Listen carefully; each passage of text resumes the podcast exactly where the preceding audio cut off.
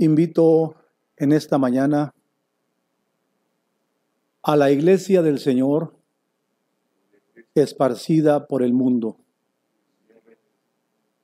Hoy domingo 14 de junio de 2020 para llevar a cabo nuestra escuela dominical de este día.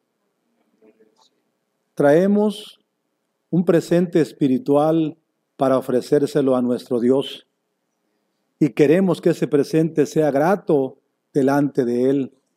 Por ello, en el nombre del Señor Jesucristo, les invito a doblar nuestras rodillas delante del Señor Todopoderoso.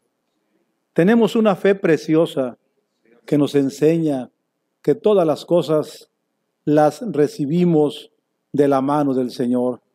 Digno es entonces el Señor de que vayamos y le demos gracias en esta mañana. Y pidamos su presencia, pidamos que su gracia nos acompañe y que podamos unirnos a pesar de la distancia, a pesar de la separación física que aún en nuestros lugares locales tenemos, porque cada quien está en su casa, en su hogar, que ha sido santificado para convertirse en casas de oración. Yo creo que Dios, por su Espíritu, nos va a unir en esta mañana para que así preparemos nuestro corazón para que lo que vamos a ofrecer a Dios sea un perfume grato delante de su presencia. Vamos a pedirle a buscar su comunión, acercarnos a Él con fe, con humillación, y de Él recibiremos la bendición. Vamos orando con el alma en el nombre de Cristo el Señor.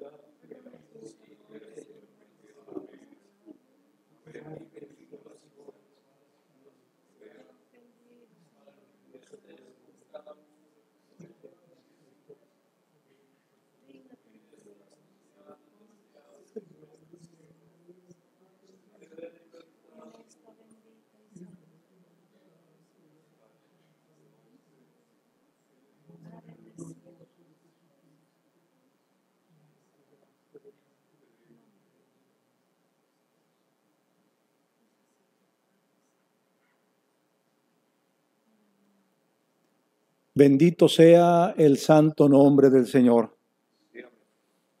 Siempre que nos acercamos a Dios, lo hacemos con una confianza, con una fe, porque Él es el único Dios vivo y verdadero a quien únicamente se debe de adorar y se debe de alabar. Por ello, tenemos confianza que nuestras almas han quedado en comunión con Dios y que habrá libertad en nuestros labios, habrá libertad en nuestros sentimientos para que hoy le demos la honra y la gloria al que vive y reina para siempre. Deseo para todos mis hermanos que la paz de Dios nuestro Padre y la gracia de Cristo Jesús, su Hijo amado, repose en cada uno de sus corazones. Vamos a entonarle al Señor nuestra primera alabanza de esta mañana. La alabanza que dice, oh, qué felicidad ya siento en mi alma, porque hoy mi fe se funda en la palabra.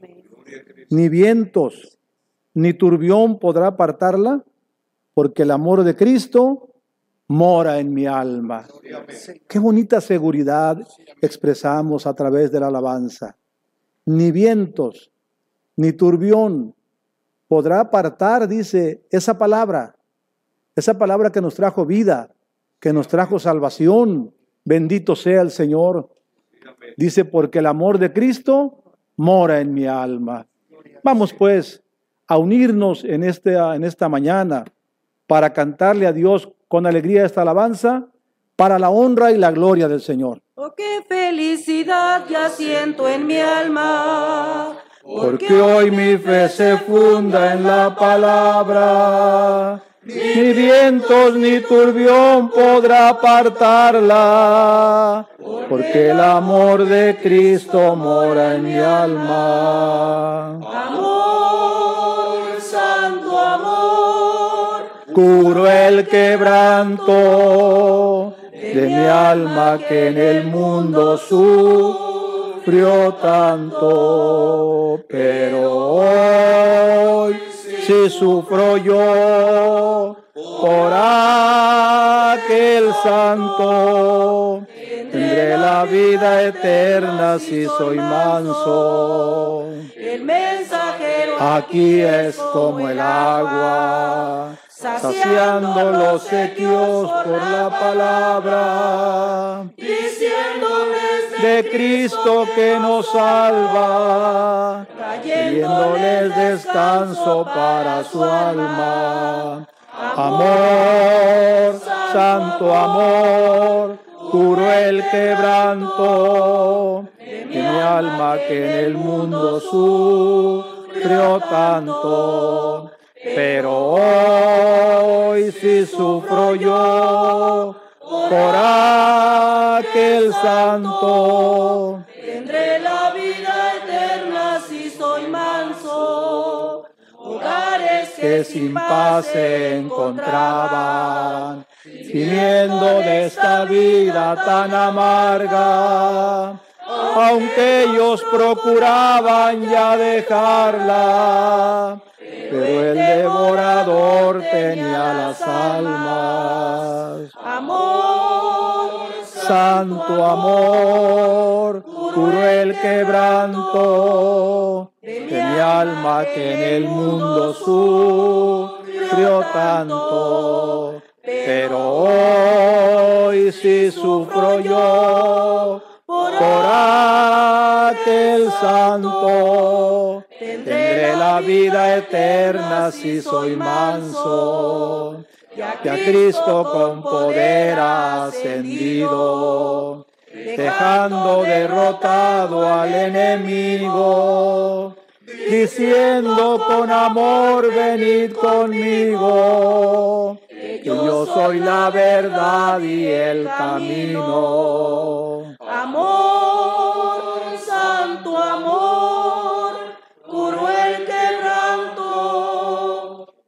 alma que en el mundo sufrió tanto. Pero hoy si sufro yo por aquel santo, tendré la vida eterna si soy manso. Para la honra y la gloria del Señor sea esta alabanza. Hogares que sin paz se encontraban. Gimiendo, dice, de esta vida tan amarga. Así era la vida que llevábamos antes. Una vida de amargura. Así se encontraban nuestros hogares antes de conocer este hermoso evangelio. Llenos de amargura. Y por más que queríamos, no podíamos salir de esa situación. Cada vez que hacíamos algo era para hundirnos más. No había remedio para nuestra situación. Por eso dice que aunque ellos procuraban ya dejarla, el devorador tenía a las almas y no había manera de librarse por nuestra propia fuerza. Pero llegó, bendito sea el Señor, llegó esta palabra viva, llegó este Evangelio santo que vino, hermanos, a libertarnos de esa esclavitud. Y ahora esos hogares donde había desintegración familiar, esos hogares donde había pleitos, donde había separaciones, se convirtieron en hogares de paz. Bendito sea el Señor. ¿Por qué? Porque el amor de Dios se derramó en esos corazones y los convirtió Dios con su poder de las tinieblas a su luz admirable. Así que hoy somos hogares funcionales, familias funcionales, familias que vivimos en paz, familias que vivimos felices, porque todo lo hemos encontrado en Cristo, nuestro amado y bendito Salvador. Así también decimos que las personas que se encuentren en esta misma situación hoy en la actualidad, tienen una esperanza. El Señor les está ofreciendo su paz, les está ofreciendo su esperanza para que se acerquen a Él y dejen ese mundo, esa vida de amargura que se vive allá afuera, lejos de Dios. Dios permita que esos corazones se abran y reciban este llamamiento santo en el nombre del Señor Jesucristo. Y nosotros, que ya somos parte de esta bendición, permanecer firmes en ella, en el nombre de Cristo el Señor. Que nuestro canto haya sido para la gloria del Señor. Daré lectura a un salmo de la Sagrada Escritura. Hemos de hacer una oración más al terminar la lectura de este salmo.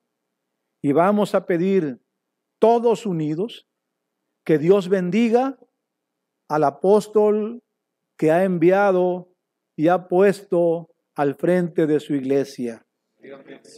Él nos va conduciendo a través de la enseñanza de Cristo, a través de la doctrina de Cristo. Nos va conduciendo por medio de esta enseñanza en este santo camino. Nosotros deseamos y le vamos a pedir al Señor que Dios le conforte, que Dios le fortalezca, que Dios le dé mucha salud y lo tenga siempre lleno de todo género de bendiciones en el nombre de nuestro Señor Jesucristo.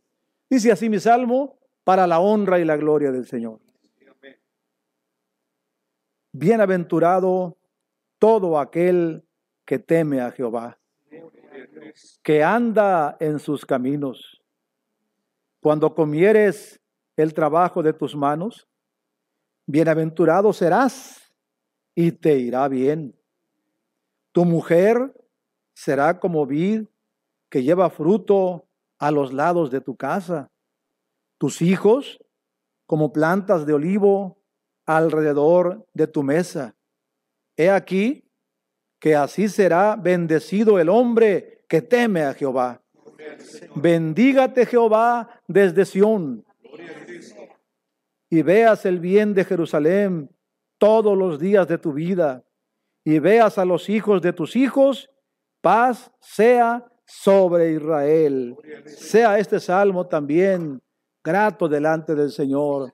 Hagamos esta oración con todo nuestro sentir, con toda nuestra fe y nuestro amor, pidiendo a Dios por su santo apóstol en el nombre de nuestro Señor y Salvador Jesucristo.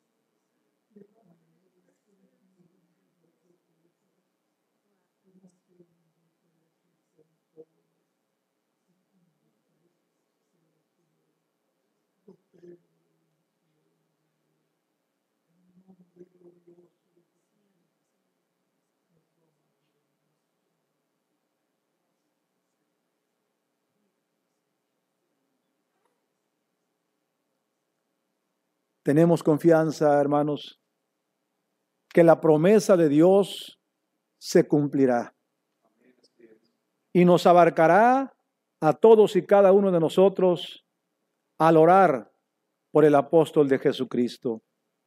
Así, hemos de continuar dándole la gloria a nuestro Dios, porque con ese propósito nos hemos reunido en esta mañana.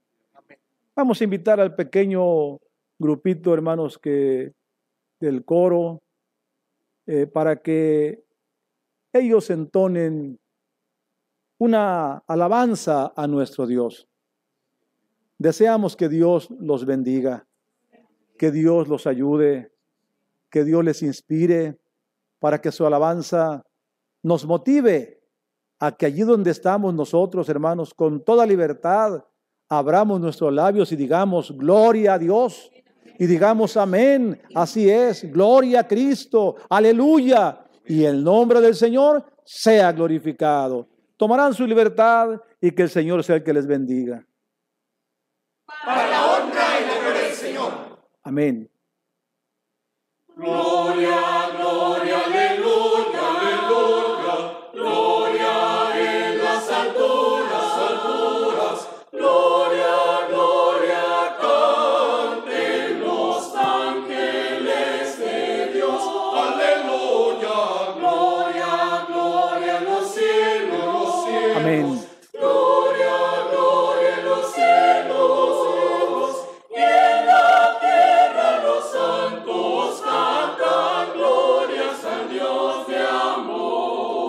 Dios. Pues la tierra cantan ángeles de luz, con redimidos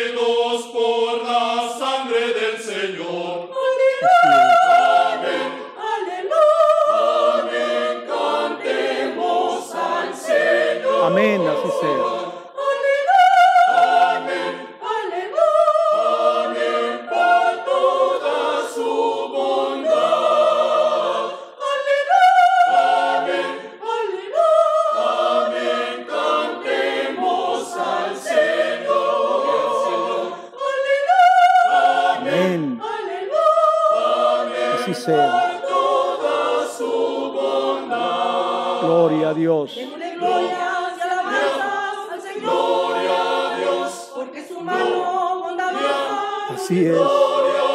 Bendito sea el Señor.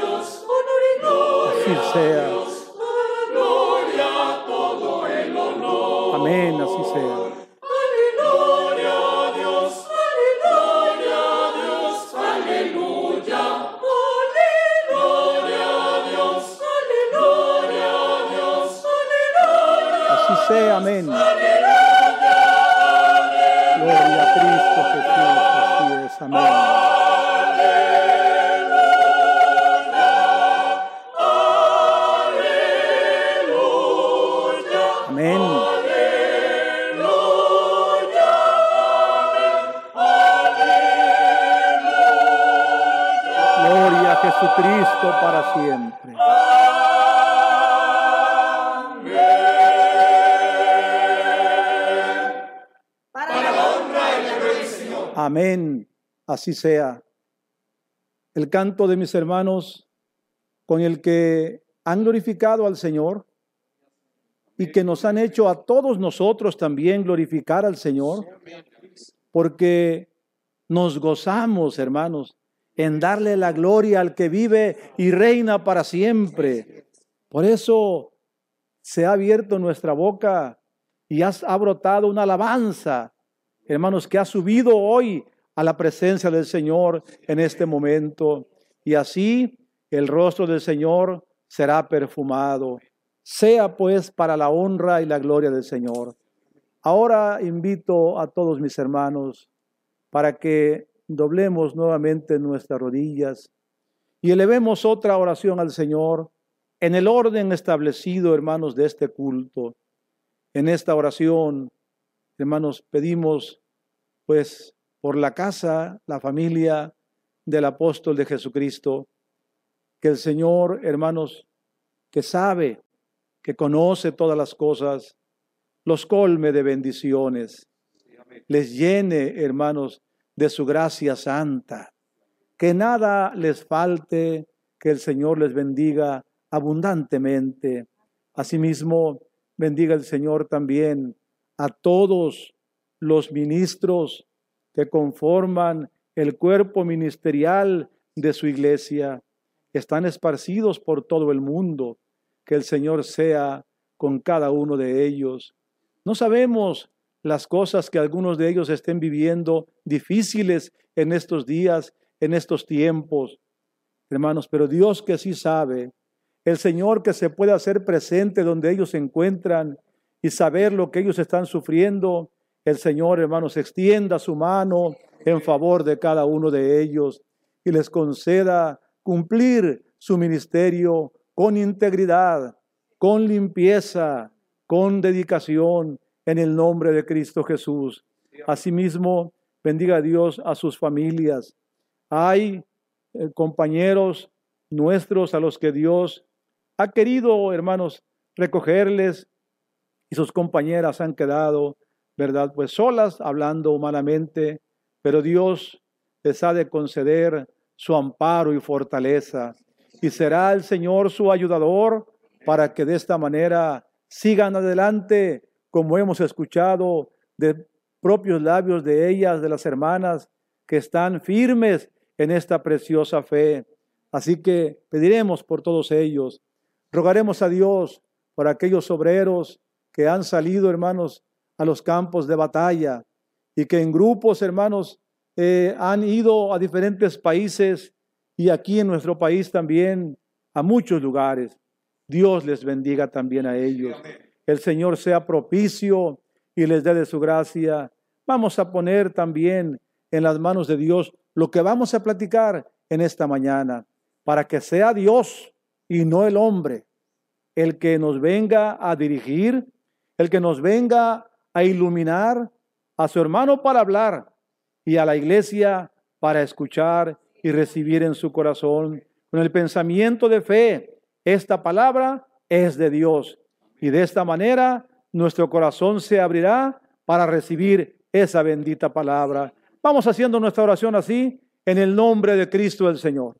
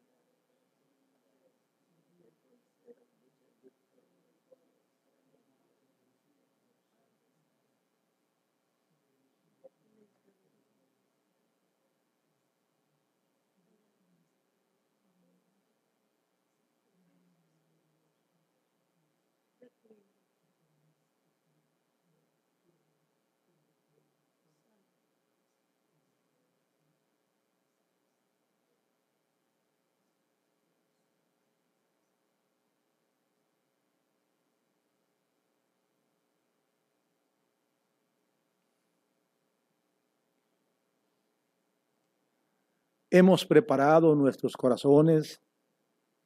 A través de esta consagración, como le llamamos, que hasta el momento hemos ofrecido al Señor, será una preparación espiritual para que sentados a esta mesa recibamos de la mano de Dios el alimento espiritual de su palabra. Las cosas, hermanos, que se hablan no son casualidad. Todo viene de parte de Dios. Todo lo manda Dios. ¿Verdad? Hace unos cuantos días tuvimos un gozo muy grande, una alegría muy especial, hermanos al recibir aquella hermosa carta enviada, hermanos, por el hombre de Dios y que nos trajo vida espiritual y que, hermanos, fueron palabras tan elocuentes, tan claras, hermanos, que confirmamos cada vez más, ¿verdad? Que esto es de Dios. Así que hoy el deseo del Señor viene, hermanos, también a manifestarse a través de la palabra que hemos de recordar. Así que vamos, hermanos, a, dar eh, la introducción del tema que se ha indicado se hable el día de hoy, domingo 14 de junio de 2020, en nuestra escuela dominical. El tema se titula Relación intrafamiliar cristiana. Relación intrafamiliar cristiana. Eh, pues si gustan tomar asiento, en un momentito más damos lectura al primer texto de esta escuela dominical. Quisiera, hermanos, mencionar brevemente respecto al título de este tema. Relación intrafamiliar cristiana. Intra quiere decir dentro, dentro de la familia cristiana. La familia cristiana es el núcleo formado por un matrimonio y su simiente, cuyo eje central son los valores espirituales y el temor de Dios. Voy a repetirlo, hermanos. Familia cristiana es el núcleo formado por un matrimonio y su simiente, cuyo eje central son los valores espirituales y el temor de Dios. Porque habla de familia cristiana.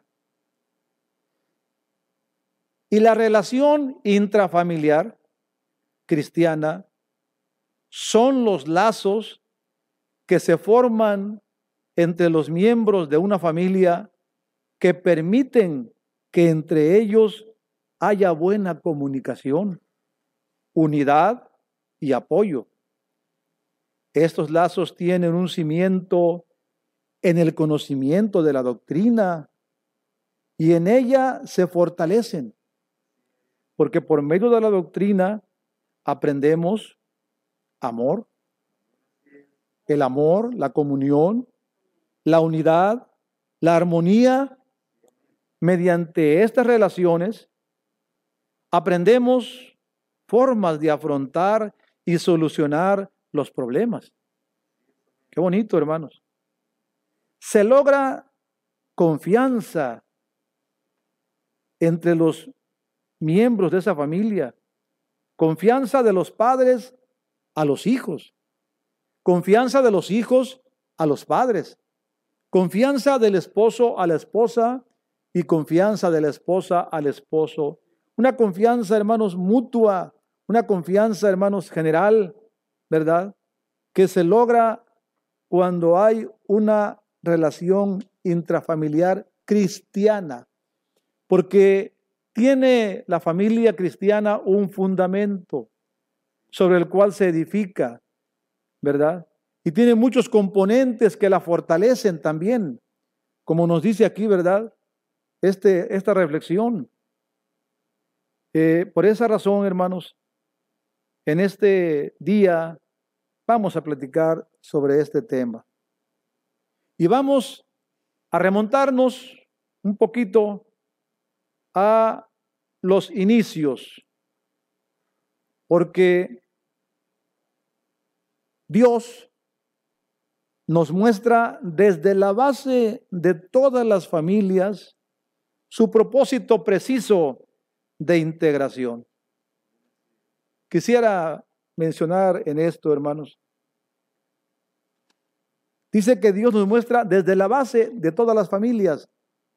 Ahí está dándonos a entender que hubo una primera familia, la base, ¿verdad? Lo primero.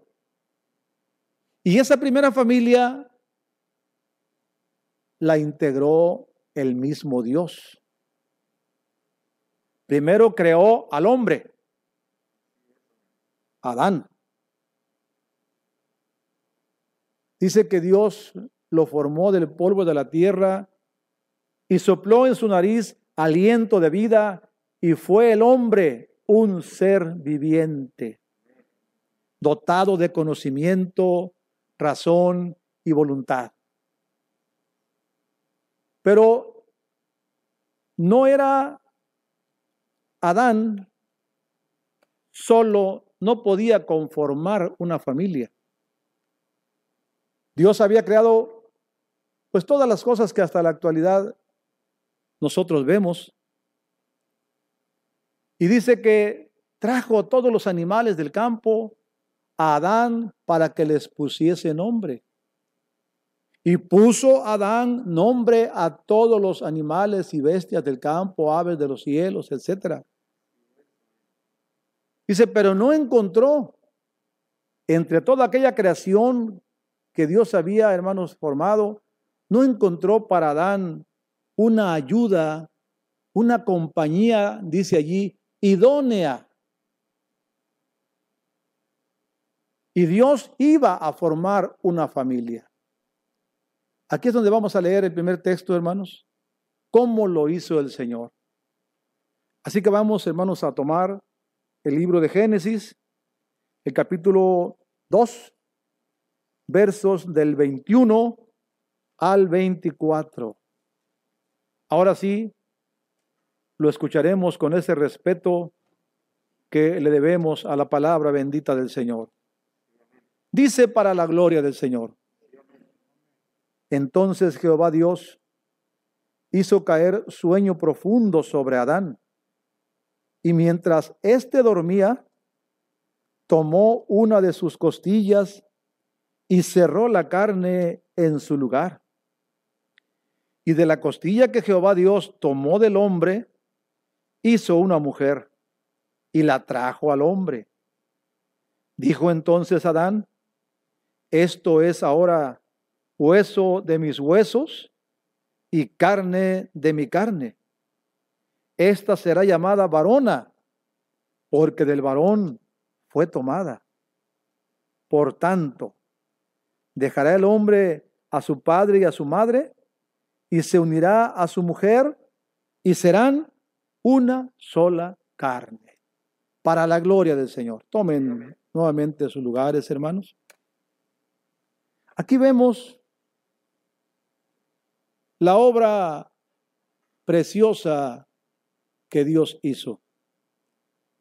Al no encontrarle a Adán ninguna ayuda o compañía idónea entre toda la creación que le había presentado allí, hermanos, para que él le pusiese nombre, entonces, porque pues todos eran de otras especies, ¿verdad? Eran de otro tipo de creación, de otro género. Es decir, no, no, no eran compatibles con el ser humano. Por eso dice que Dios, eh, para poder integrar esta primera familia, esta familia base, hizo caer, dice, un, un profundo sueño sobre Adán.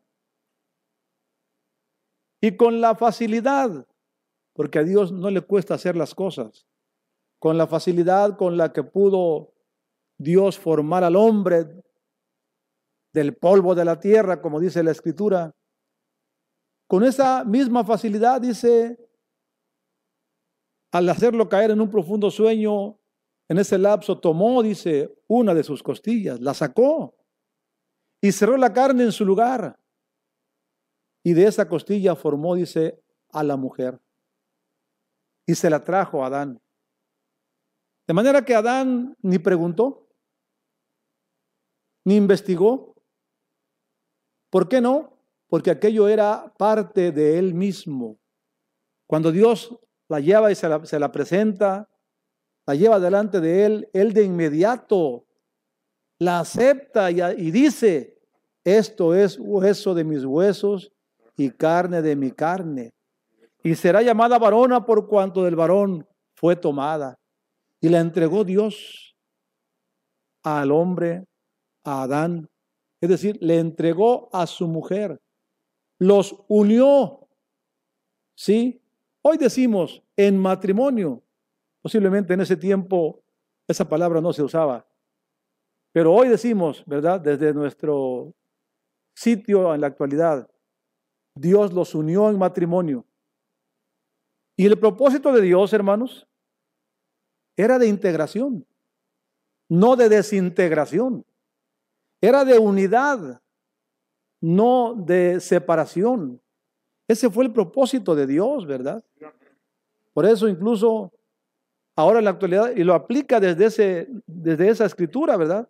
Por tanto, dejará el hombre a su padre y a su madre y se unirá a su mujer y serán una sola carne. Desde allá lo está ya diciendo, lo está ya estableciendo el Señor.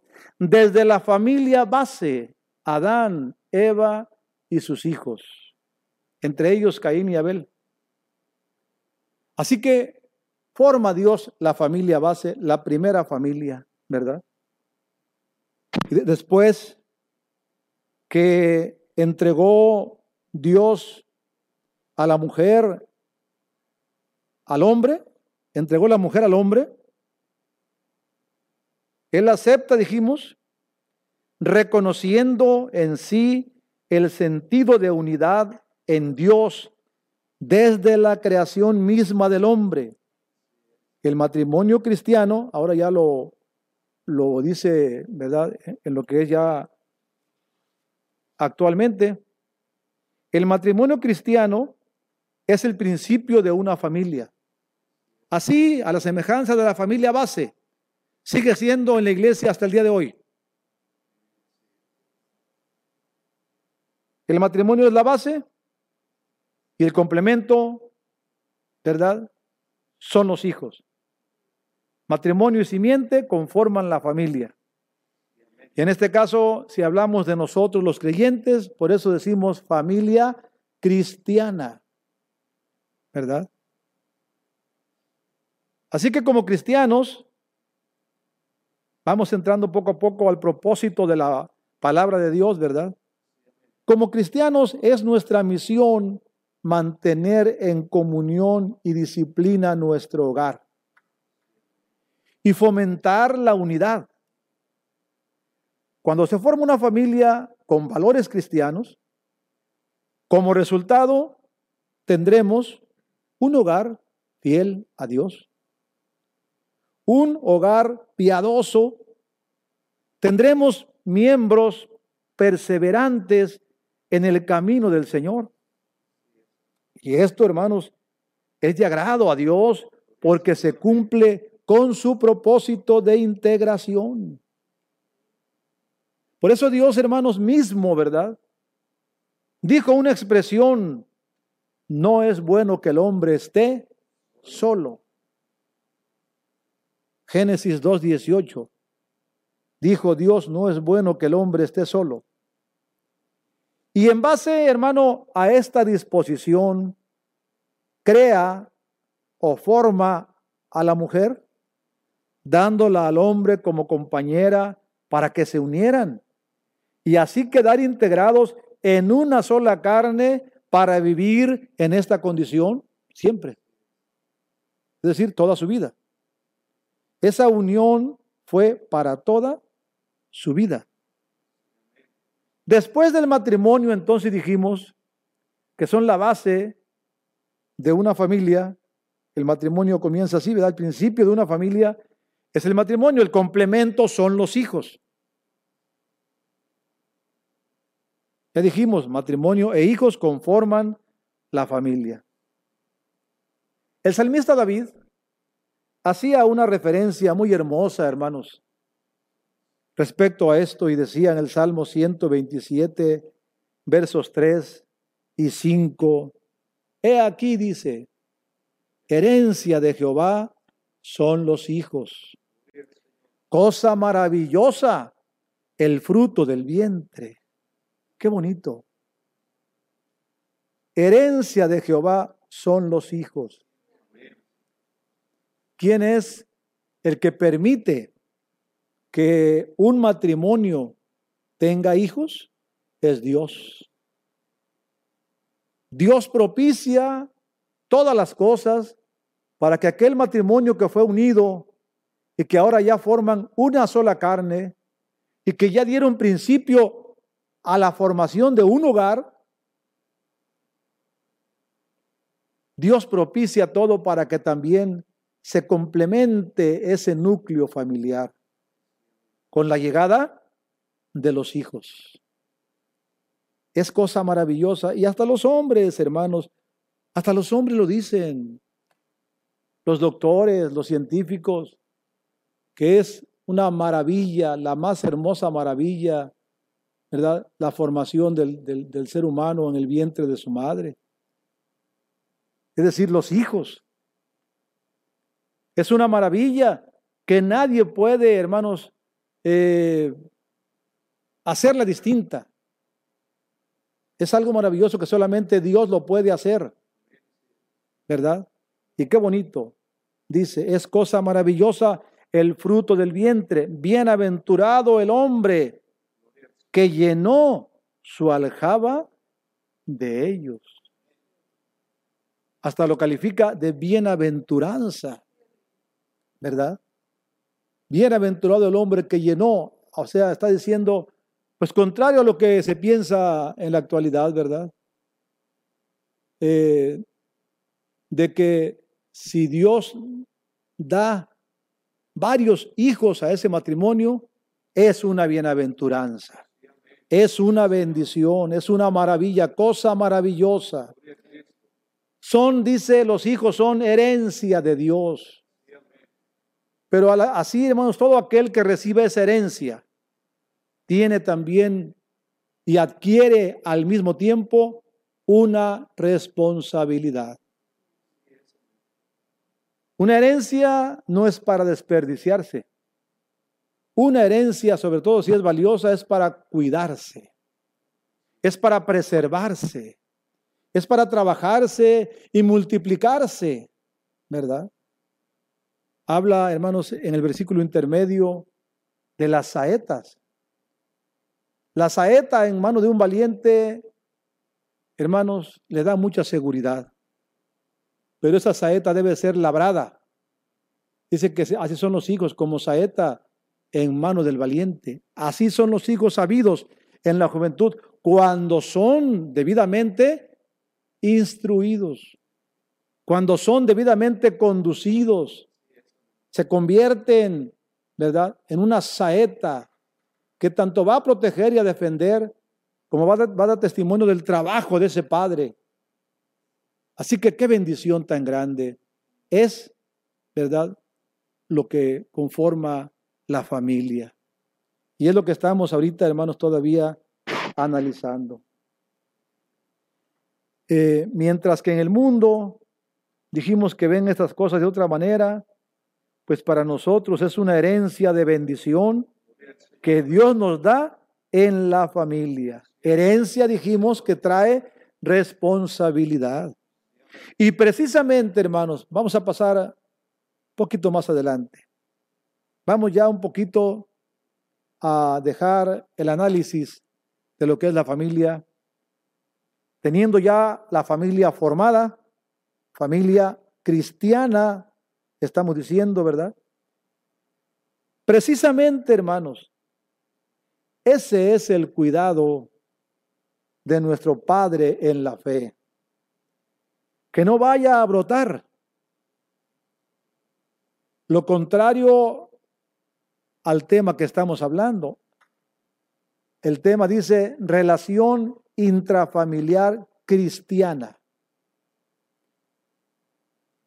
Que no vaya a brotar en medio de esa relación intrafamiliar cristiana que se lleva en paz, en amor, en bendición. No vaya, dice, a brotar lo contrario que sería la violencia, que así le llaman actualmente, violencia intrafamiliar. Y que, bueno, humanamente, alguien dirá, bueno, pues es lógico, así es en las familias. Porque en algunos matrimonios, cada quien se dedica a sus trabajos. Y parece que como que pintaran una línea entre ellos. Cada quien hace su vida y dicen, lo tuyo es tuyo y lo mío es mío. Y esto se convierte en una manera de actuar de ese matrimonio. Y aunque tengan ya muchos años de haberse casado, que aunque vivan en la misma casa y pudieran quizá hasta dormir en la misma cama, parecen totalmente desconocidos. Eso es la otra cara de la relación intrafamiliar cristiana, la cara negativa, la violencia. Vamos a analizar, hermanos, un poquito la enseñanza cristiana, la enseñanza divina que nos es dada a través de las sagradas escrituras, las cuales nos muestran que en el origen jamás estuvo contemplada la desintegración familiar. Hablamos de la familia base que mencionábamos hace un rato. ¿Sí? En el origen jamás estuvo contemplada la desintegración de la familia. Dios nunca pensó en eso. El propósito de Dios es de integración, dijimos. Es de unidad, no de separación. ¿Verdad? Por eso cuando los fariseos que se sentían, hermanos, muy apegados a las enseñanzas de la ley, le preguntan al Señor respecto al matrimonio y al divorcio. Y el Señor les contesta en Mateo 19, versículo 4 al versículo 6. Él respondiendo les dijo, ¿no habéis leído que el que los hizo al principio, varón y hembra los hizo? Y dijo, por esto el hombre dejará padre y madre y se unirá a su mujer y los dos serán una sola carne. Así que no son ya más dos. Ahí está la hermosa enseñanza cristiana. Es decir, dada por Cristo el Señor, el Hijo de Dios.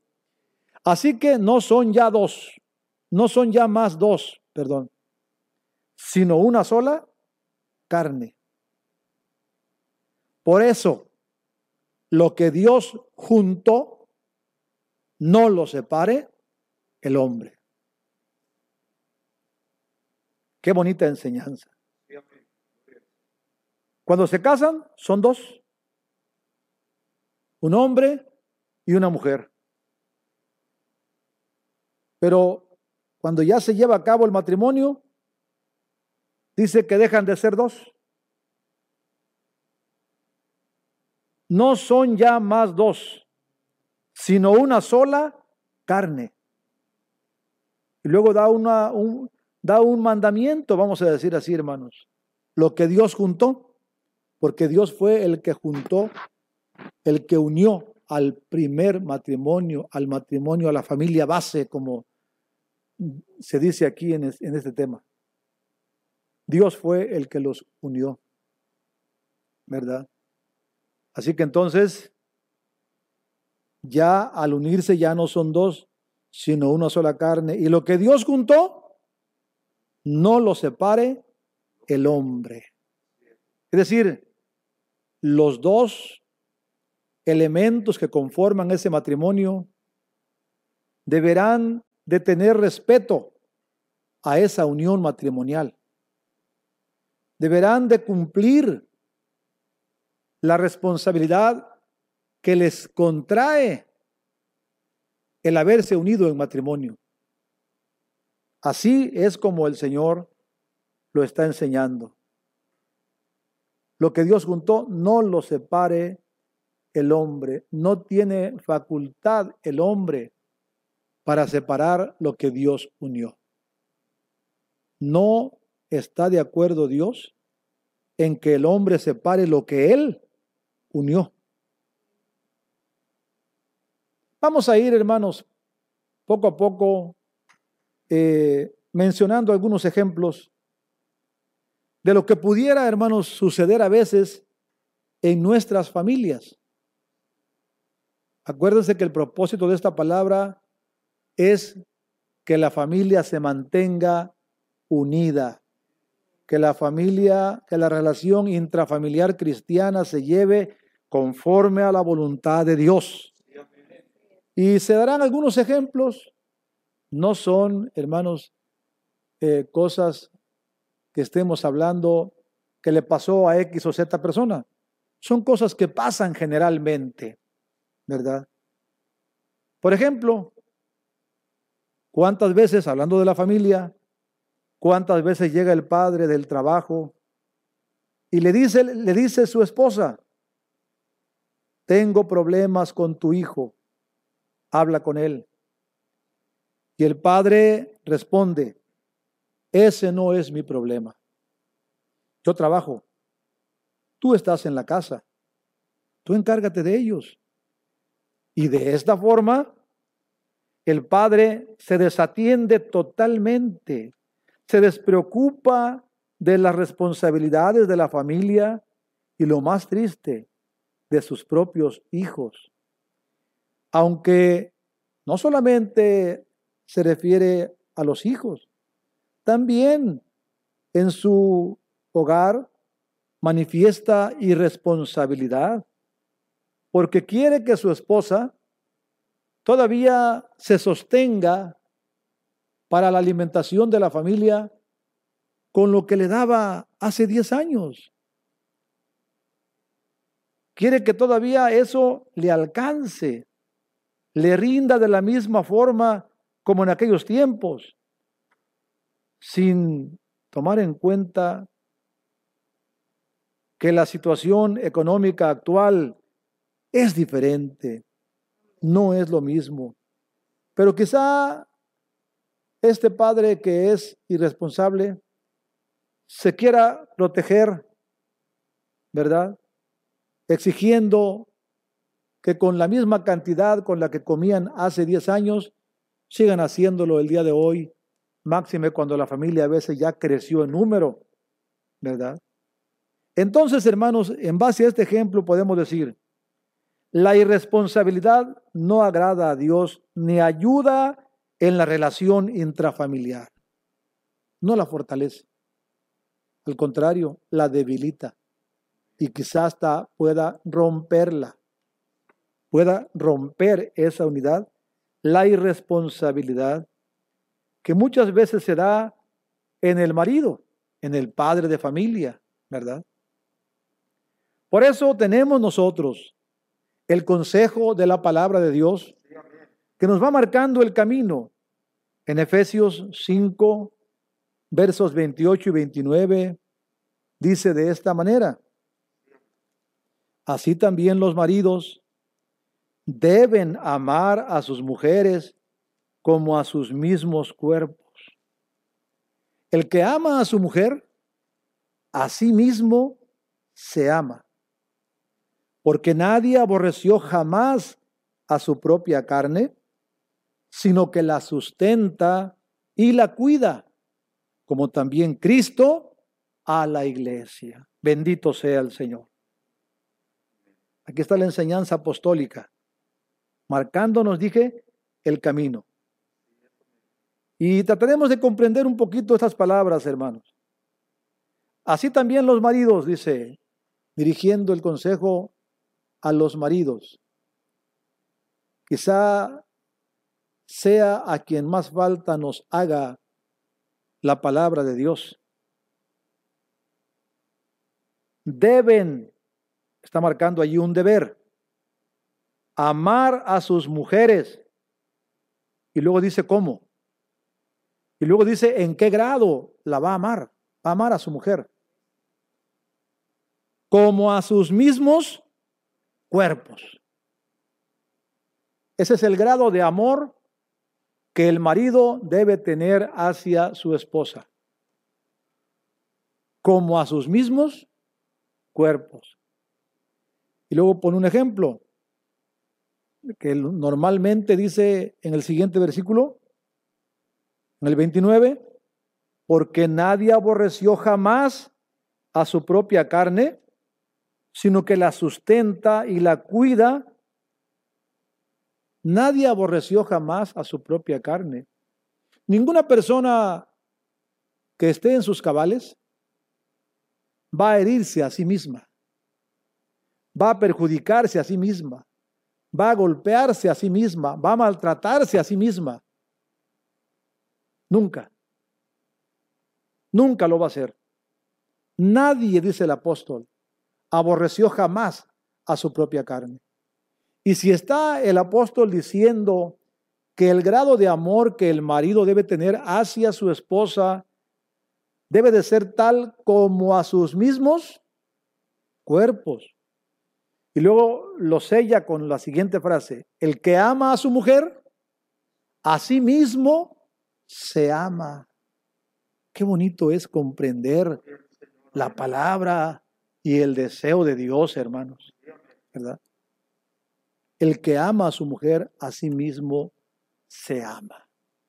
El grado de amor con el que yo debo de amar a mi esposa es como a sus mismos, como a mi mismo cuerpo. De alguna manera, hermanos, todos queremos a nuestro cuerpo. Todos queremos, hermanos, a nuestra persona. ¿Verdad? Por eso, cuando llega la hora de comer, pues eh, andamos buscando qué comer. Y le buscamos hasta que tenemos ese alimento, porque me lo está pidiendo mi cuerpo. Y como yo amo a mi cuerpo, no le digo, no vas a comer hoy. Hoy te quedas sin comer. No, no lo hacemos así. Buscamos la manera de satisfacer esa necesidad de nuestro cuerpo, porque lo amamos, porque lo queremos, lo cuidamos, lo sustentamos, dice el apóstol, ¿verdad?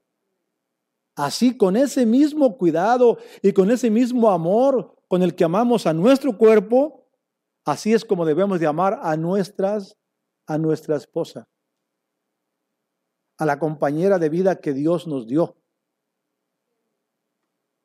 Así es la medida del amor.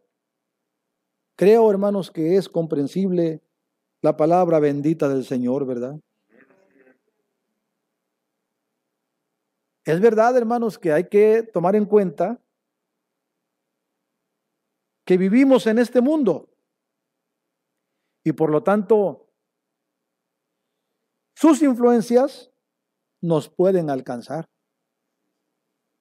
Allá en el mundo hay muchas formas de pensar, muchas maneras de actuar que son totalmente distintas, diferentes a la manera en que Dios quiere que el cristiano haga las cosas. Y la influencia del mundo puede ser fuerte a veces lo que vemos en la televisión, lo que escuchamos de las amistades, lo que vemos en el trabajo, todo esas son influencias que nos pueden alcanzar si nosotros en algún momento nos desapercibimos. Esas influencias nos pueden alcanzar y pueden, hermanos, cambiar nuestra manera de ser dentro del núcleo familiar. ¿Verdad? Pero por eso nosotros no tenemos necesidad de tomar aquellas cosas que el mundo a veces dice que no van de acuerdo a la voluntad de Dios. Nosotros no somos como el mundo, porque nosotros tenemos una enseñanza. Y esa enseñanza nos dice respecto a la familia, que el padre tiene una responsabilidad de parte de Dios, no desatender a sus hijos. Aquí tomaremos otro ejemplo. Espero en el Señor estarme dando a entender con la iglesia del Señor. Vamos a analizar otro ejemplo el del padre autoritario, que estando en el hogar, con su actitud y forma de proceder, provoca a la esposa, provoca a los hijos, como está en su hogar.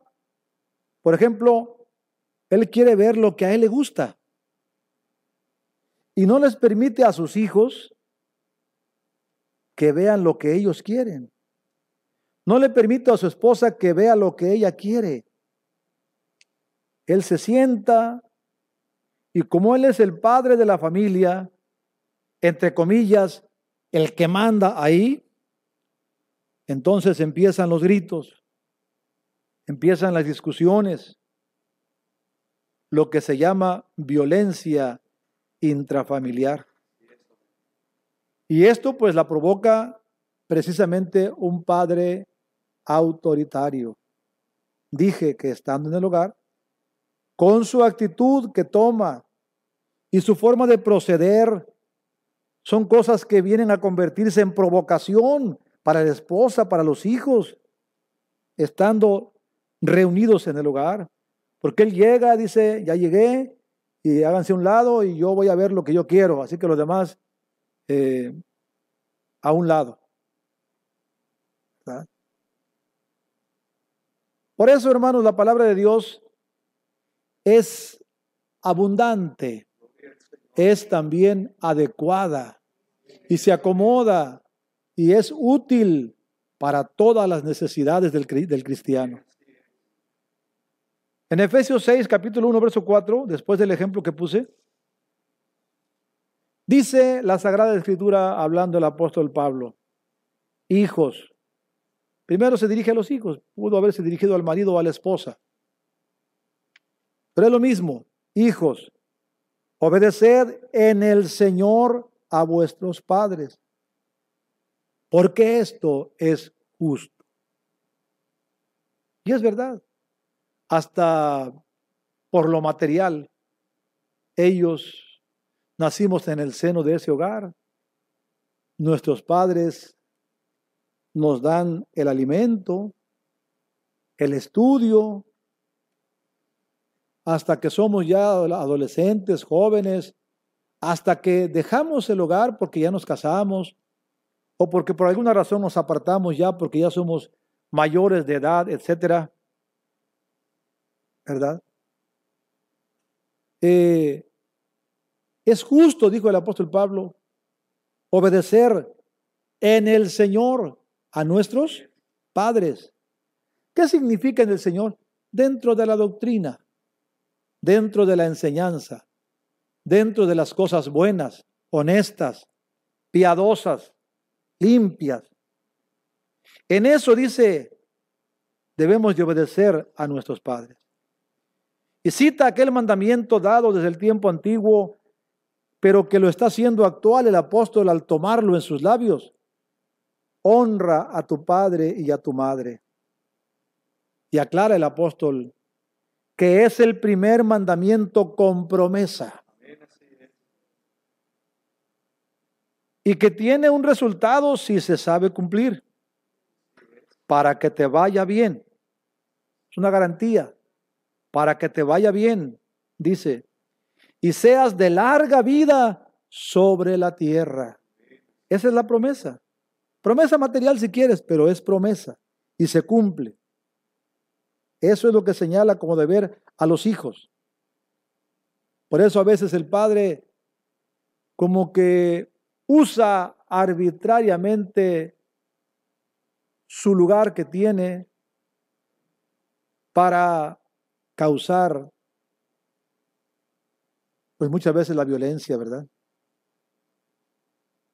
Los hijos se sujetan porque reconocen en él, reconocen en él al que les está dando todas las cosas mientras estén en ese hogar.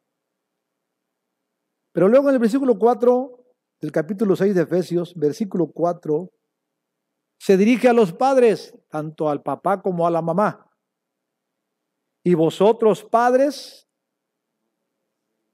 no provoquéis a ira a vuestros hijos, sino creadlos en disciplina y amonestación del Señor. allí está también exhortando a los padres de familia. ¿A qué los exhorta? A que no hagan cosas, a que no tomen actitudes, a que no procedan para provocar a ira a los hijos. A veces habemos padres que pensamos que los hijos no deben de enojarse con nosotros. Yo soy su padre y me debe de respetar. Y lo que yo ordeno usted lo debe de hacer. Quitándole al hijo todo el derecho de disentir, quitándole al hijo toda oportunidad de aclarar. Este padre impone y no convence. No convence, sino impone. Nuestros hijos pueden ser provocados a ira por nosotros los padres. Cuando tomamos actitudes, hermanos, ¿qué podemos decir, hermanos? Eh, impertinentes, diría su hermano. Que en vez de que ellos sientan una atracción hacia sus padres, es todo lo contrario. Son provocados a ira. Y esto sucede. Pero el consejo dice, no, no lo hagan padres de familia. No provoquen a ira a sus hijos. Críenlos en disciplina y amonestación del Señor. Así es como se deben de instruir a nuestros hijos, en disciplina. Es verdad que las disciplinas no siempre son causa de gozo, pero también cuando hay o se expone la razón de aquella disciplina, entonces la mente del hijo se convence y dice, aunque sea un poco difícil, la voy a llevar porque es para mi bien, porque es para eh, construir en mí a una persona responsable, a una persona trabajadora, a una persona que sea útil a la sociedad. Así es como se debe de, de criar a los hijos dentro de esa santa disciplina del Señor. Y la disciplina del Señor no está compuesta por gritos, no está compuesta por ofensas, no está compuesta por golpes. La doctrina del Señor, la disciplina, perdón, del Señor, está compuesta por consejos, está compuesta, hermanos, por convicciones, ¿verdad? Entonces, con esa disciplina, esa va a ser nuestro instrumento de instrucción. nuestro instrumento de instrucción va a ser la disciplina del Señor. Y si utilizamos ese instrumento para disciplinar a nuestros hijos, para instruirlos, sin duda serán buenos cristianos para Dios y buenos ciudadanos para el mundo. Bendito y alabado sea el Señor para siempre. Pero cuando nosotros equivocadamente pensamos que la disciplina del Señor contiene ofensas, contiene amarguras, contiene eh, gritería, maledicencias, estamos equivocados. El resultado va a ser totalmente negativo, hermanos. Por eso el apóstol aconseja en Efesios 4, 31, quítense de vosotros toda amargura, enojo, ira, gritería y maledicencia y toda malicia. Son cosas que contaminan, son cosas que perjudican, que afectan. Por eso dice el apóstol, debemos de quitarlas de nosotros. En el padre de familia, en la madre de familia, no debe, no debe, no debe de haber amargura, porque esa amargura la va a sembrar también en sus hijos y al rato también ellos van a estar amargados, inconformes, ¿verdad? Estamos hablando de lo que es la relación intrafamiliar, cómo debe de ser esa relación entre la familia, entre el padre, la madre, los hijos, de los hijos hacia los padres, de los padres hacia los hijos, etcétera. De eso estamos, hermanos, haciendo referencia en esta plática, ¿verdad? Con la ayuda del Señor. Así que hay que quitar de nosotros para poder eh, instruir debidamente a nuestros hijos, a nuestra familia, hay que quitar esas cosas que contaminan, que afectan, que perjudican, ¿verdad? Y en lugar de ello, como menciona lo que, lo que dijimos, hermanos, al principio, ¿verdad? De, lo, de nuestra plática, que en lugar de eso esté el amor, la comunión, la unidad y la armonía. Bendito sea el Señor. Para que juntos, dice, aprendamos a afrontar los problemas que se interpongan y salir adelante con la ayuda santa del Señor. Esto es lo que Dios quiere, hermanos. Perdón. Esto es lo que Dios quiere. Que la iglesia tenga presente que el padre de familia tiene una obligación. Respetar, amar y tratar a su mujer y tratar bien a su mujer. Y esa obligación nunca termina. Es para toda la vida. Tiene una obligación con sus hijos. Porque son parte de la familia, la mujer, los hijos. Si hablamos de la esposa, es el esposo, los hijos. Si hablamos de los hijos, la mamá, el papá. Ese es el núcleo familiar. ¿Cómo vamos a movernos dentro de ese núcleo familiar, dentro de esa relación que debemos llevar en, dentro de nuestra familia, verdad? Reconocer nuestras responsabilidades, ¿verdad?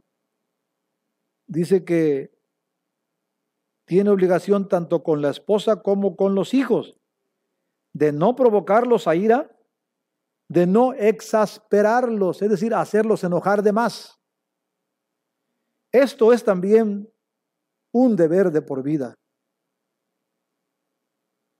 La mujer sujeta en el Señor al marido quiere decir que el marido debe entender que la mujer no le estará sujeta si no es en el Señor. ¿Verdad? El apóstol Pedro, en la primera carta, capítulo 3, versos 7 y 8, nos aconseja de esta manera. Vosotros, maridos, igualmente vivid con ellas sabiamente, se refiere a la esposa. Vivid con ellas sabiamente, dando honor a la mujer como a vaso más frágil y como coherederas de la gracia de la vida, para que vuestras oraciones no tengan estorbo. Yo quiero, hermanos, hacer aquí una precisión. El apóstol Pedro le habla a los maridos y les dice que convivan con sus esposas. Y dice, dando honor a la mujer como a vaso más frágil. No vamos a entender que la mujer es un vaso más frágil. De ninguna manera. Se refiere al trato en base a qué? Voy a hacer mi trato con mi compañera, con mi esposa, como a vaso más frágil. Es decir, no es que sea un vaso más frágil. Eso que quede bien claro y preciso. No es que la mujer sea un vaso más frágil. No sino que nuestro trato con ellas así debe de ser. Porque algo que, algo que es frágil se trata con delicadeza, se trata con cariño, se trata con amor, se trata con mucho cuidado. Así que se refiere no al lugar de la mujer, sino al trato. Porque no dice, porque es un vaso más frágil, no dice como a vaso.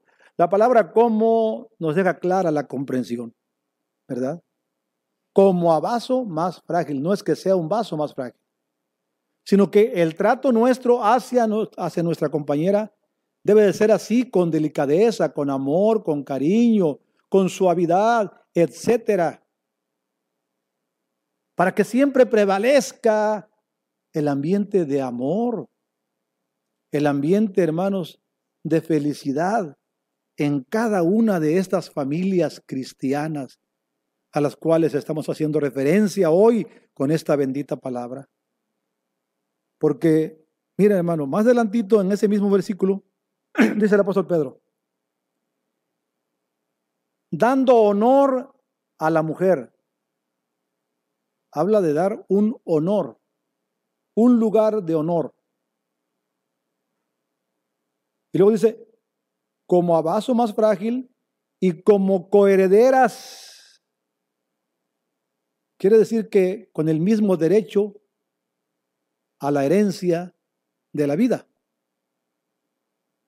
Como ser humano, sea hombre o mujer, se gozan de estos derechos.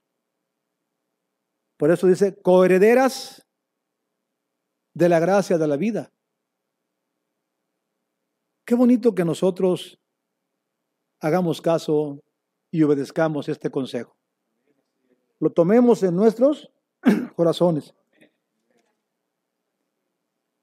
Esto que acabamos de leer lo dijo el apóstol Pedro, lo enseñó él a la iglesia universal. El apóstol Pablo, porque no era otra doctrina, no era otra enseñanza, era la misma. En Colosenses capítulo 3, versos 18 y 19,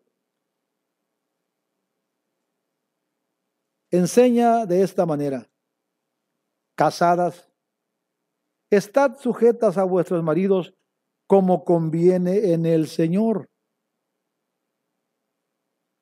en el Señor. Fuera de eso, ya no es un mandamiento para la mujer.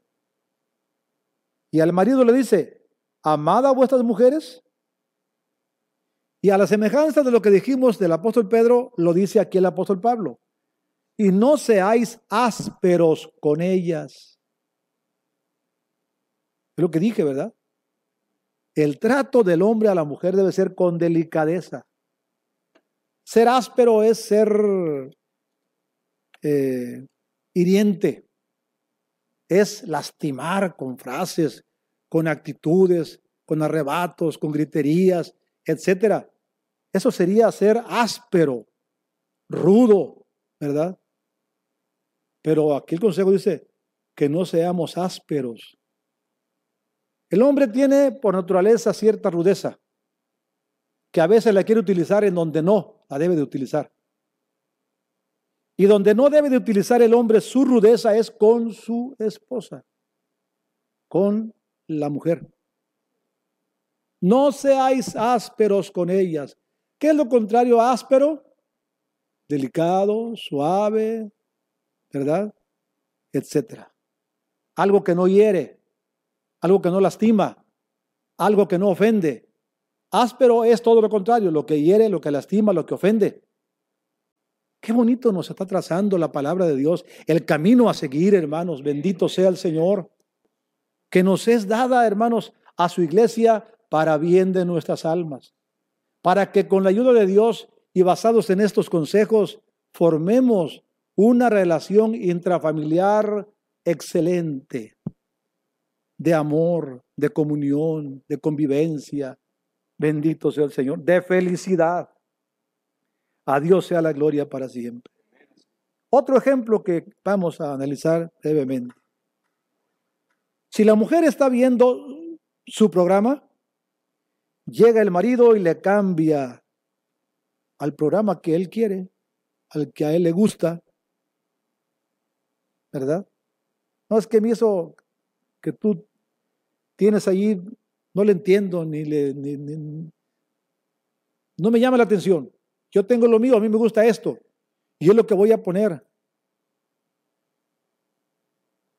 ¿Qué crea una actitud de esa forma, hermanos? Crea descontento, inconformidad, distanciamiento. Es algo, es algo eh, injusto. porque le está quitando el derecho a su mujer de ver lo que ella le gusta, lo que a ella le gusta, usando su autoridad arbitrariamente contra su propia compañera, no tratándola como nos han aconsejado ya el apóstol Pedro, el apóstol Pablo, como nos aconseja hoy el apóstol actual. No la está tratando en base a esa enseñanza. La está exasperando. Igual con los hijos. Cuando llega dice, a ver hijos, ya llegué, váyanse a jugar a su cuarto siendo también autoritario e injusto con ellos. Son eh,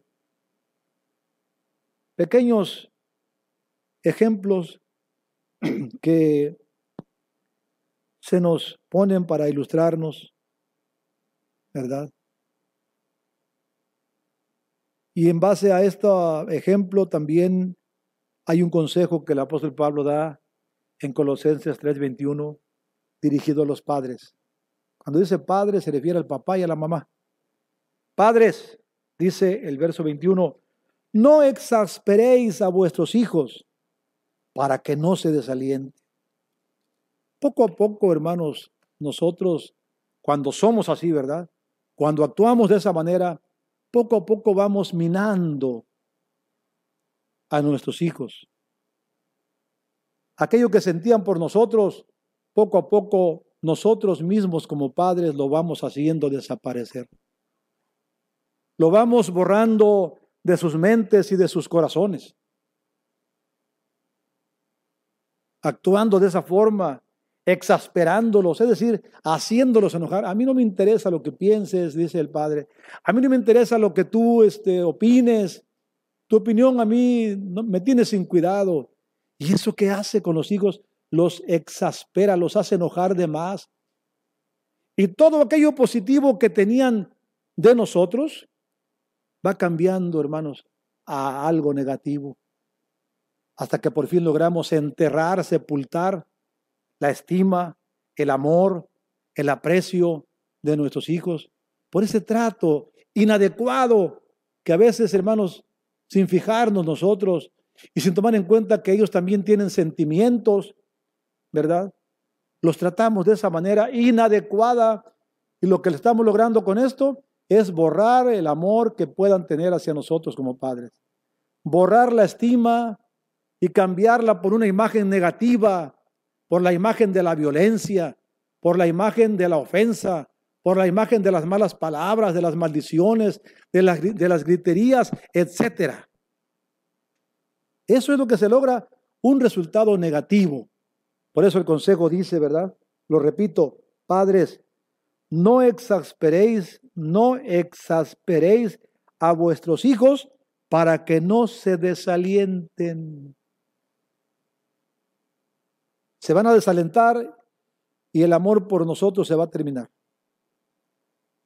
Y cuando nos damos cuenta de los resultados negativos, que hemos producido con nuestra actitud, hermanos y hermanas, ya es tarde.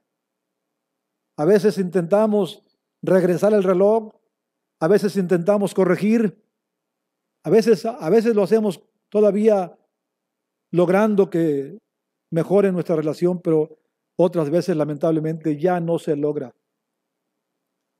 Ya no se vuelve a conseguir, a tener los hijos esa imagen positiva de sus padres. Dios nos ayude, hermanos, en el nombre del Señor nuestro Jesucristo. El padre de familia no debe ser un hombre que provoque a ira a sus hijos.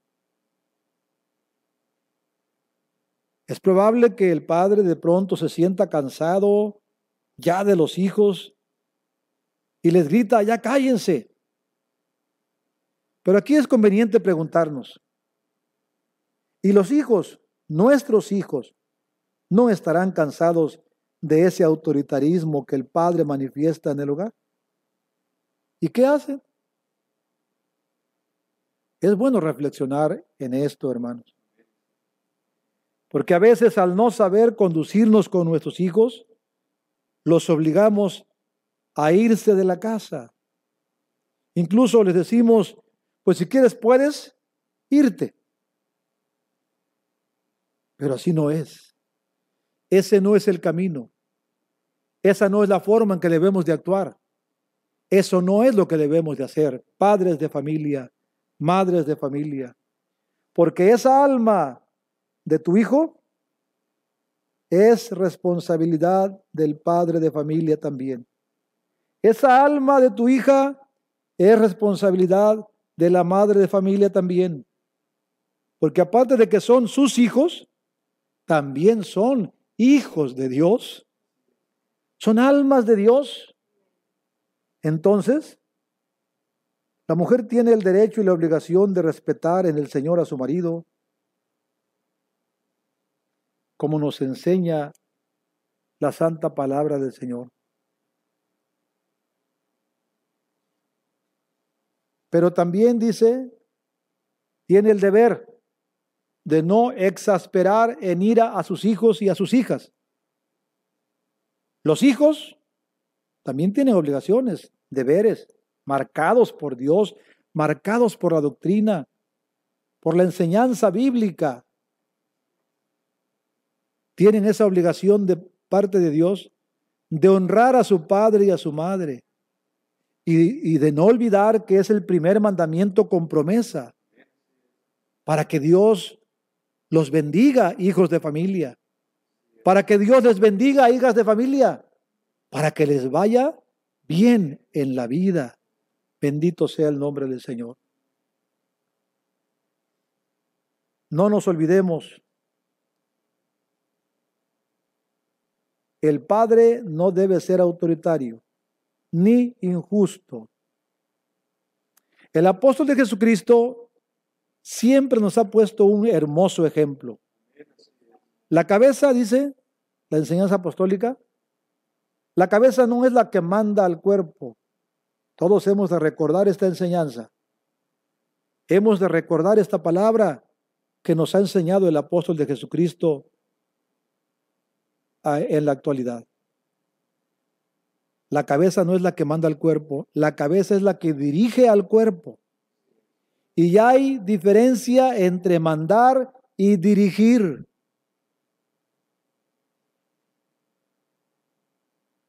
Cristo a nosotros no nos obliga, ni nos impone, tienes que hacer esto. Cristo nos dirige y nos enseña nos enseña lo que tenemos que hacer. Ya cada uno de nosotros ponemos de nuestra parte lo que nos toca hacer. Cuando entendemos el propósito de nuestro Señor para obrar conforme a su voluntad, ¿porque Él nos obliga? No, Él nunca nos obliga, sino porque Él nos dirige, porque Él nos enseña. Bendito sea el nombre del Señor. Maridos, decía el apóstol Pablo también, amad a vuestras mujeres, así como Cristo amó a la iglesia y se entregó a sí mismo por ella. Efesios 5, 25. Estamos repitiendo textos distintos, diferentes, pero que nos llevan a lo mismo, al mismo mandamiento, al mismo deber. Lo que tenemos que hacer cómo nos debemos de mover en el núcleo familiar para que esa relación intrafamiliar sea de excelencia, de buenos resultados, de buenos frutos. Es muy diferente mandar que dirigir. Yo soy el que manda aquí, entre comillas. Esa frase es impositiva, ¿verdad? Esa frase es impositiva. Yo soy el que manda aquí. Está imponiendo la autoridad. Y es diferente decir, yo soy el que manda aquí, a decir, yo soy el que dirijo. El que manda generalmente usa autoritarismo, usa su poder, usa su fuerza se cierra al diálogo, a la plática, a la razón. Así es el que manda. El que dirige, distinto al que manda, el que dirige lo hace con entendimiento, con inteligencia, buscando las mejores formas de impulsar a que se cumpla la voluntad. El que dirige sabe obrar sabiamente, porque en primer lugar ama a Cristo y por Cristo ama también a su familia. Bendito sea el Señor. Así que entonces el que manda, impone. El que dirige, convence y hace acuerdos. Porque miren hermanos, tanto el matrimonio como la familia, es decir, tanto el esposo con la esposa, la esposa con el esposo, los hijos con los padres, los padres con los hijos. Todo lo que hagan dentro de ese núcleo familiar deberá ser siempre en común acuerdo. Por eso el que dirige no impone. Se va a hacer así, esté bien o esté mal. No, no impone. No usa arbitrariamente su autoridad, no usa la fuerza, no se cierra al diálogo, no se cierra la plática ni a la razón. Él razona, él dialoga. Sí, hermanos, el que dirige, ¿verdad? Razona, dialoga, platica, es abierto a las opiniones. Qué bonito, ¿verdad? Convence, hace acuerdos o sabe hacer acuerdos. Y qué bonito es cuando la familia camina de acuerdo. Cuando actúan siempre en base a acuerdos. ¿Qué les parece esto?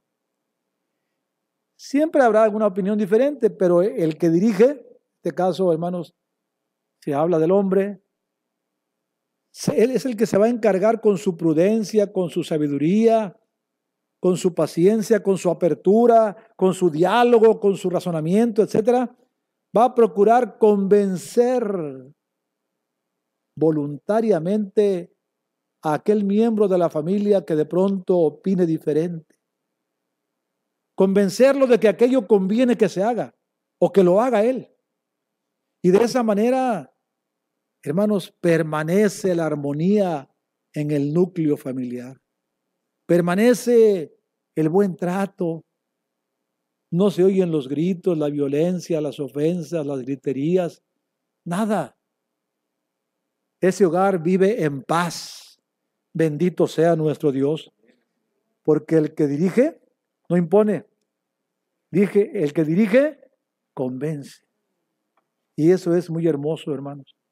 Que nadie haga las cosas a la fuerza, sino que lo haga convencido de que eso debe de hacer convencido de que es lo que conviene hacer. Y de esa manera nuestra familia marchará, hermanos, siempre con la bendición de Dios. Bendito sea el nombre del Señor. Tengamos muy presente lo que Dios le dijo a Israel. Cuando entres a estas tierras que te voy a dar, no vas a hacer sus, sus costumbres, no vas a imitar sus obras, ellos consultan a hechiceros, sacrifican a sus hijos a ídolos y les nombra algunas de las situaciones que hacían aquellos pueblos. Luego dice las Sagradas Escrituras, por estas cosas Dios los aborreció y los echó fuera delante, del pueblo de Dios por las obras que ellos hacían. Quiere decir, en base a este testimonio, que no podemos nosotros hacer las mismas obras que hace el mundo.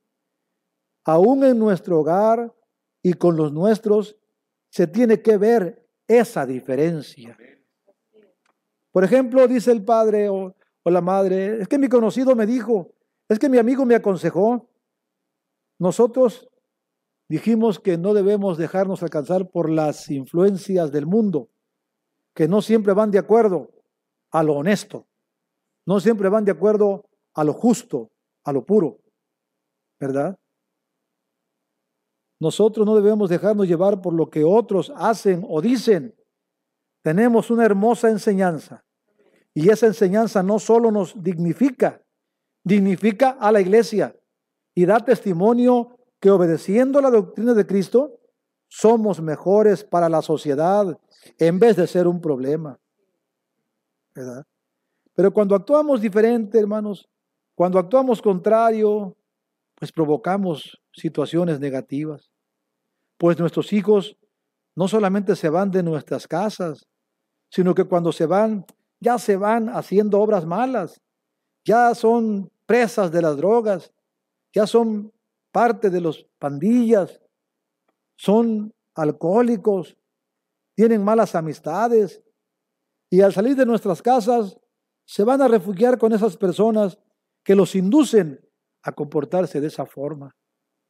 Por eso el proverbista daba un consejo y decía, Hijo mío, Proverbios 1.10, si los pecadores te quisieran engañar, no consientas. Y el apóstol Pablo también en esta misma línea da el consejo en Efesios 5:11. Y no participéis en las obras infructuosas de las tinieblas, sino más bien reprendedlas.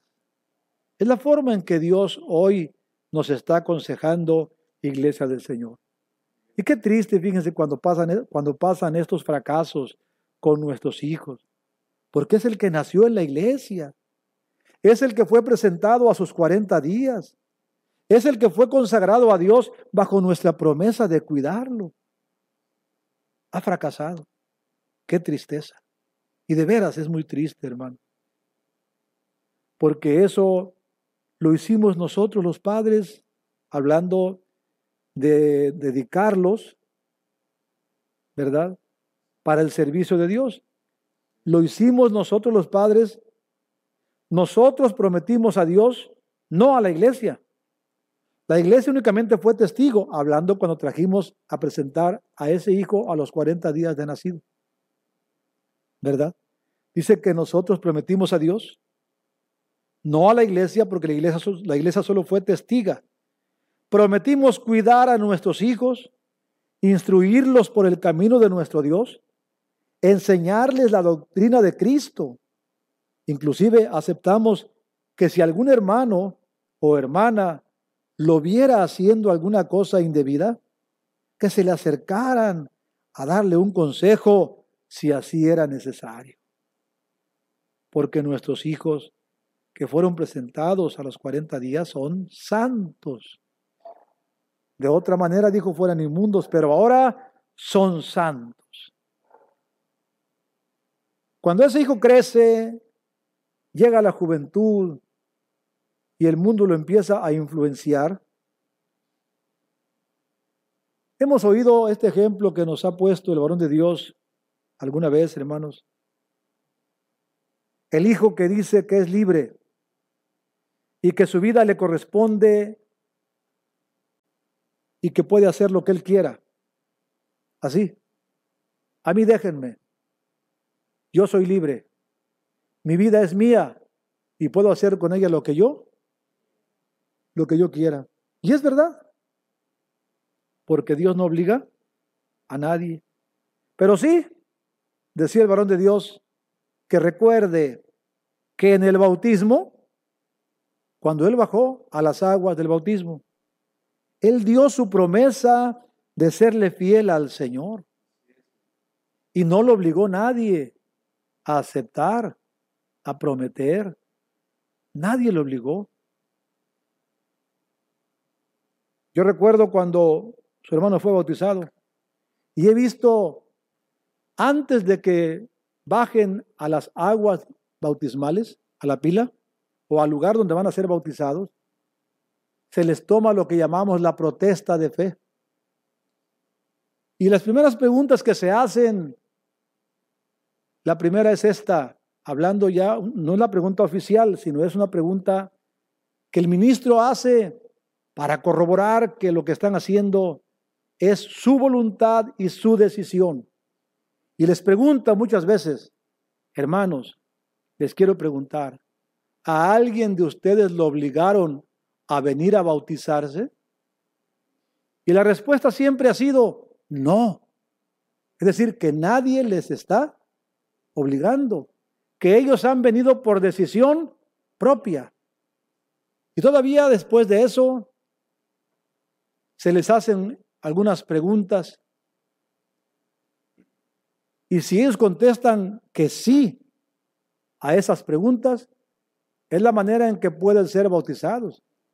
Si a alguna de las preguntas que se les hacen contestaran que no, no se puede bautizar esa persona, porque no está aceptando al 100% de su voluntad alguna cosa de las que se le pregunta. Por eso decimos que recuerde que en el bautismo Él dio su promesa de serle fiel al Señor, dio su promesa de obedecer la enseñanza de Cristo, dio su aprobación que si algún día se salía de la iglesia, estaba dispuesto que fuera el ministro o algún hermano indicado por el ministro para aconsejarlo. Así es que nosotros nos debemos a Cristo. Se lo prometimos el día que bajamos a las aguas bautismales. Levantamos nuestra mano derecha, el joven, el hermano, la hermana, todos tenemos la obligación y el niño que nació en la iglesia y fue presentado, el padre y la madre prometieron a Dios educarlo con sabiduría, disciplinarlo bajo la enseñanza cristiana, no exacerbándolos, no provocándolos, sino instruyéndolos con amor, la virtud más importante. Así que si un día hicimos esa promesa, se nos da un consejo en Eclesiastés 5:4. Cuando a Dios haces promesa, no tardes en cumplirla. Ahora diría su hermano, no dejes de cumplirla, porque Él no se complace en los insensatos. Cumple lo que prometes. Que no se pierda esa paz en el hogar, esa armonía familiar. Siempre será motivo el hecho de estar en casa para hablar con nuestros hijos, los hijos con sus padres, de conocernos mejor, que exista un tiempo en que podamos decir, deja tu teléfono, deja tu iPad, deja tu computadora, deja la televisión, vamos a platicar como familia, hijo. Dime de tu escuela, dime también de tus amigos, platícame. La madre con la hija, igual, es muy importante que como padres de familia sepamos de nuestros hijos y que también nuestros hijos sepan de los padres. Por ejemplo, papá, platícame, ¿qué es tu trabajo? ¿Cómo es tu trabajo? ¿Qué haces en tu trabajo? Porque lamentablemente a veces el hijo ni siquiera sabe en qué trabaja su padre o qué es lo que hace, ¿verdad?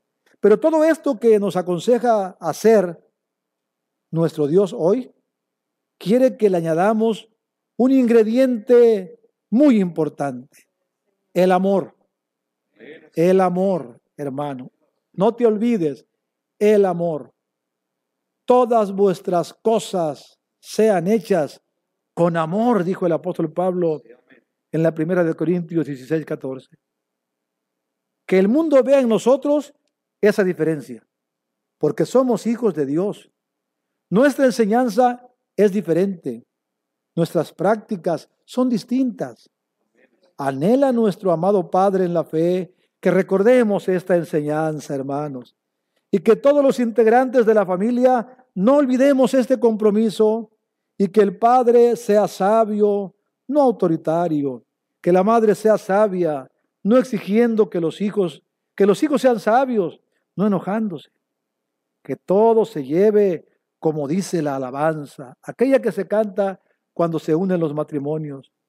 Busquen siempre de Dios en la fuente el secreto de dicha inmortal.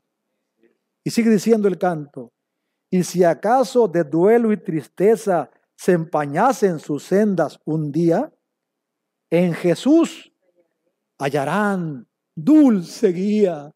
Bendito sea el Señor. Que otra senda les muestre mejor. Hermano padre de familia, hermana madre de familia, hijos de familia, la enseñanza del apóstol de Jesucristo, Nazón Joaquín García, es esta. ¿Cuál es esa fuente de la que habla el canto? Es la palabra de Dios, la que hoy estamos oyendo. Jesucristo es esa fuente de dicha inmortal. El secreto de la felicidad es Cristo. Oye bien, hermano y hermana, padres, hijos de familia, familias, a ustedes va dirigida esta palabra, a los que conformamos las familias en la iglesia del Señor. Sí. El secreto de la felicidad es Cristo. El secreto de la alegría es Cristo. El secreto de la armonía familiar es Cristo. Que busquemos entonces en esa fuente la dicha inmortal. Y en Jesús hallaremos dulce guía. Es verdad, hermanos, que hay un cuidado en el apóstol de Jesucristo por esta situación. Pero también él confía en que la iglesia será sabia y entendida a esta exhortación. Y en el amor que él tiene en su corazón, ha dado instrucción para que los ministros locales estén llamando a los hogares para saber cómo están los hermanos. También ha pedido que se apoyen con sus auxiliares principales a nivel local, formando así un grupo con capacidad para realizar esta labor de cuidado según las necesidades de cada iglesia. Ha dicho que el cuerpo ministerial utilice la tecnología para conocer las necesidades y estado general de todos los hermanos y así sean atendidos integralmente. Gloria a Dios y a Jesucristo por ser beneficiados en tan hermoso amor y cuidado, porque una vez más recibimos la confortación del apóstol de la consolación.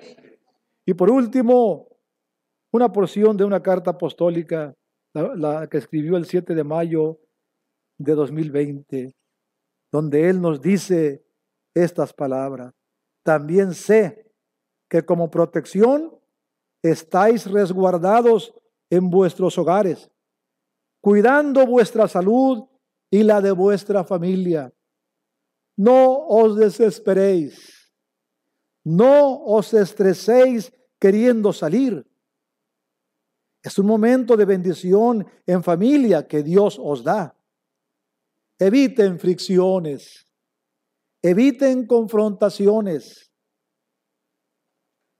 En vuestros corazones hay mejores sentimientos que se deben exteriorizar y que son los que deben de prevalecer en la relación intrafamiliar cristiana.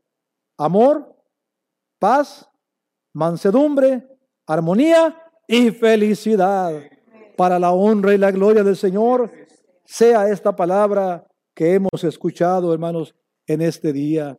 Así, hermanos, Dios la bendiga en nuestros corazones y la guardaremos porque esta palabra dará vida a nuestras almas.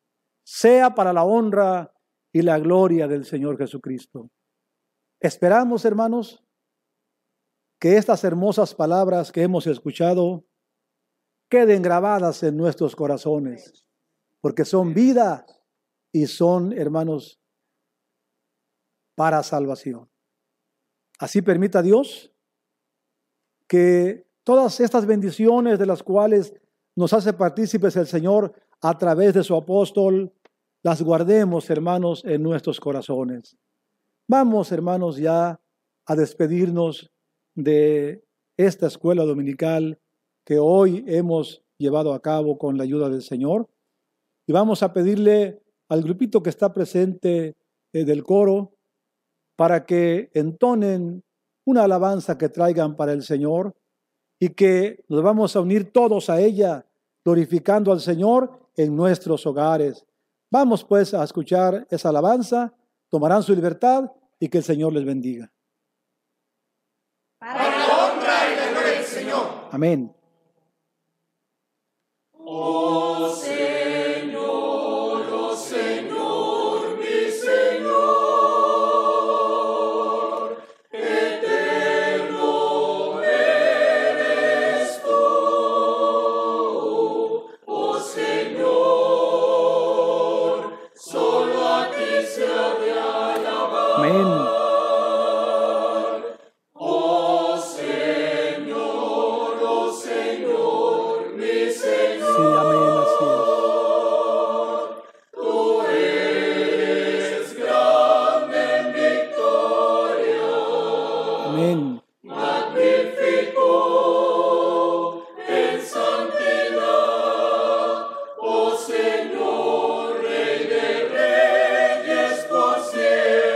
Así es.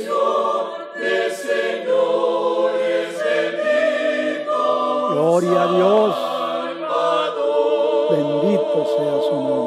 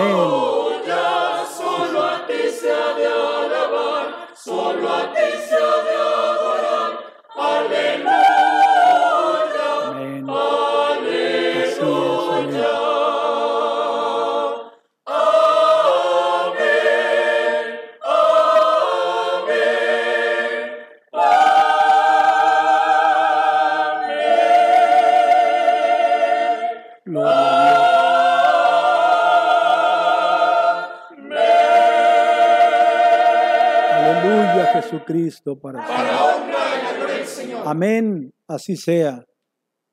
Yo estoy seguro, hermanos, que nuestro Dios, que está en los cielos, pero que también está en cada uno de nuestros hogares, y me voy más allá, en nuestros corazones. Hoy se ha complacido de que su iglesia se ha reunido para recibir el alimento espiritual y para rendirle adoración a Él, el único Dios verdadero. Invito pues a todos mis hermanos, a toda la iglesia del Señor, para doblar nuestras rodillas y hacer nuestra oración de peticiones. Todos sabemos la situación que se está viviendo en todo el mundo, muy difícil, ¿verdad? Y hay un grupo de personas del sector salud que están en la primera línea de combate, como se dice, hermanos, están luchando contra esta pandemia. Que Dios los cuide, que Dios los bendiga, que Dios los ayude, así para que sigan atendiendo esta gran necesidad. Dios bendiga a todos los gobiernos del mundo, a todas las autoridades que gobiernan el mundo entero. El Señor les bendiga, les ilumine, les ayude también. Vamos a pedir al Señor también por nuestras necesidades familiares, particulares. Dios conoce todas las cosas. Él tiene todo poder. Confiemos en Él. Él abrirá su mano y derramará su bendición sobre su pueblo. Vamos pues haciendo nuestra oración de peticiones en el nombre de nuestro Señor Jesucristo.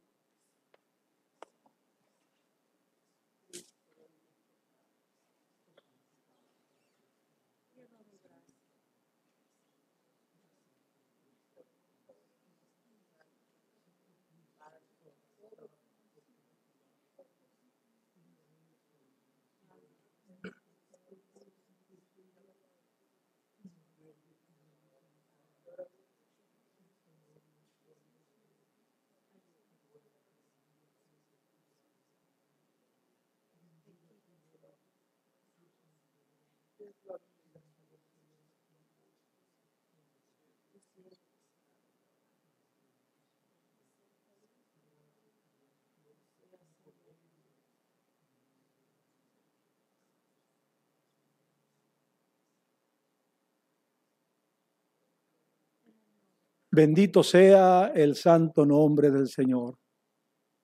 Hemos, hermanos, de sellar nuestro culto de esta mañana, adorando a nuestro Dios, postrados delante de Él, abriremos nuestros labios para confesar la grandeza de su poder, para confesar su magnificencia, su gloria, hermanos, que llena cielo y tierra. Así vamos, hermanos, a bendecir al Señor. Así vamos a confesarle con nuestros labios que estamos delante de Él, adorándole, porque solo a Él se ha de adorar y solo a Él se ha de alabar. Vamos haciendo nuestra oración de adoración en el nombre de Cristo el Señor.